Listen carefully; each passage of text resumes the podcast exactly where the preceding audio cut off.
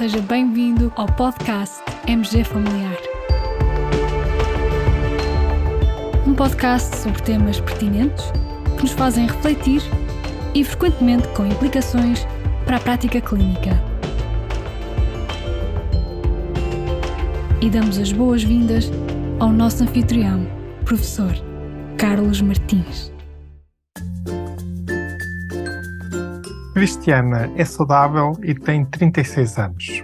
Se o doutor vem mostrar as análises, está tudo bem que eu já vi, exceto a vitamina D. Quando observa o resultado, a Cristiana tem 23,7, 23,7 nanogramas por mililitro. Perante esta situação, é necessário prescrever vitamina D ou não, não é necessário prescrever vitamina D porque o valor é superior a 12,5 nanogramas por mililitro. Caros colegas, este quiz vem a propósito de várias coisas. Por um lado, vem a propósito daquilo que parece ser uma epidemia de pedidos por parte dos nossos pacientes para requisitarmos vitamina D nas análises. Em termos técnicos, para realizarmos o rastreio de déficit de vitamina D. No fundo, é isso que fazemos quando pedimos o parâmetro da vitamina D numas análises a uma pessoa saudável. No fundo, por vezes esquecemos, mas estamos a fazer um rastreio. Mas, por outro lado, também parece que temos uma epidemia de déficit de vitamina D, pois muitos dos nossos pacientes obtêm um resultado inferior aos valores da referência. Neste contexto, temos aqui já várias perguntas para responder.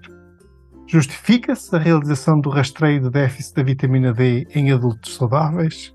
Até que ponto é que os valores de referência apresentados pelos laboratórios correspondem às reais necessidades do corpo humano em termos de vitamina D?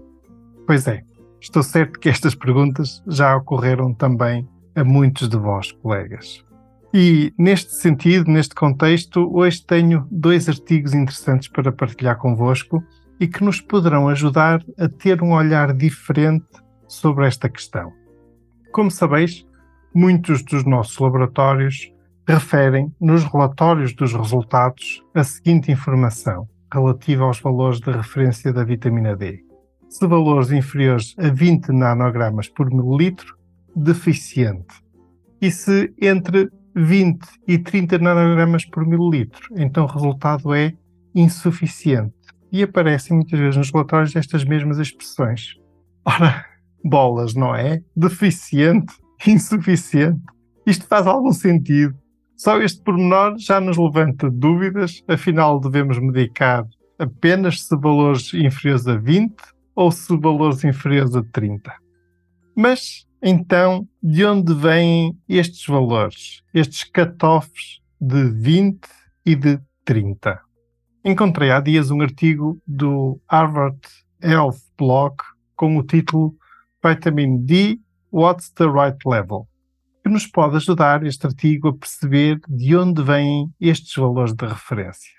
A autora Monique Telho explica-nos que foi o Institute of Medicine dos Estados Unidos que, analisando dados de várias fontes, elaborou um documento em que definiu o limiar, o cutoff, de 20 nanogramas por mililitro de vitamina D como sendo um valor acima desse considerado adequado e um valor inferior a esse como sendo uma deficiência de vitamina D.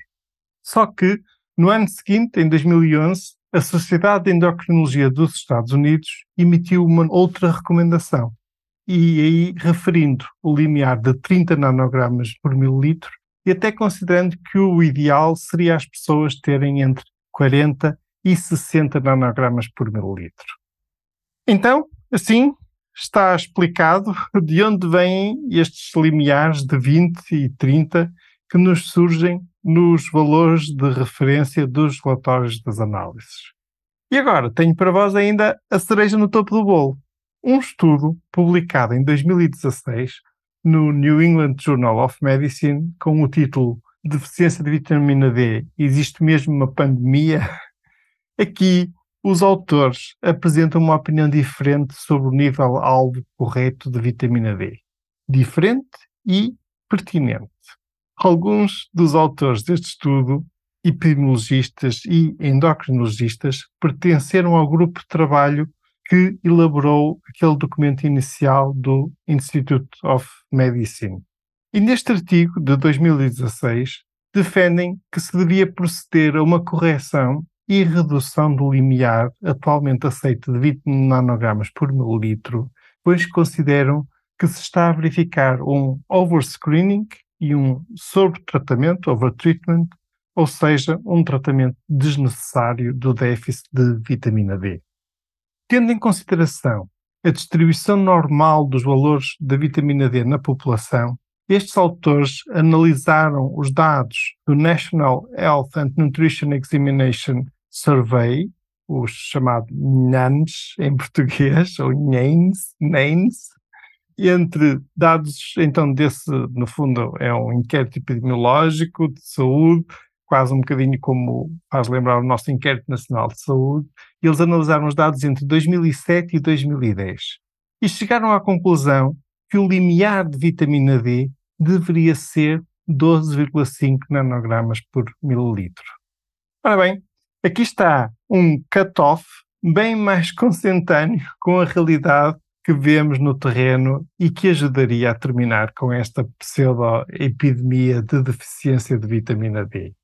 Como já devem estar a imaginar, após a publicação deste artigo no New England, sucederam outros artigos, uns a favor, outros contra, enfim, a controvérsia normal do debate científico, sobretudo quando existe incerteza.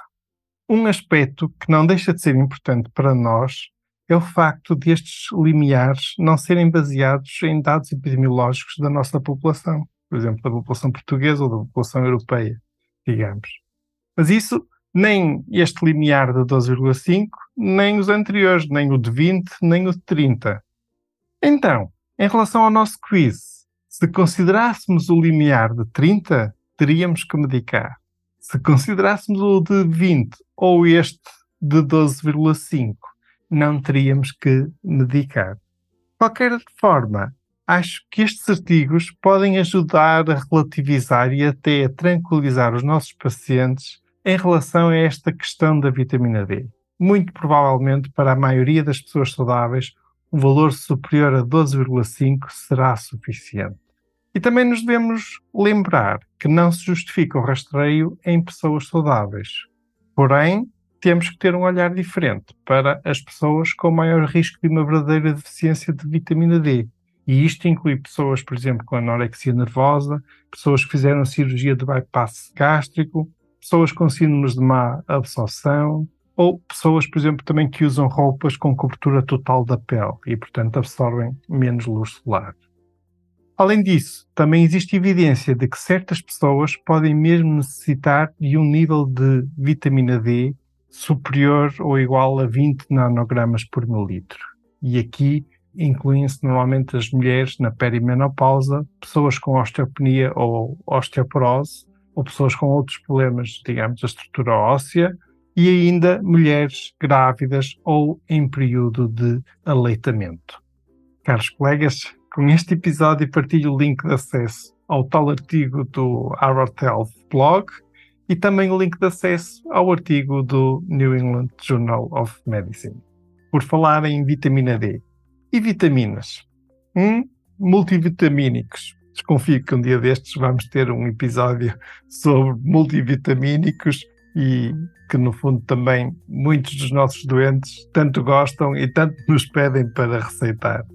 Muito obrigado por nos ouvirem, fiquem bem, continuem bem, até ao próximo episódio.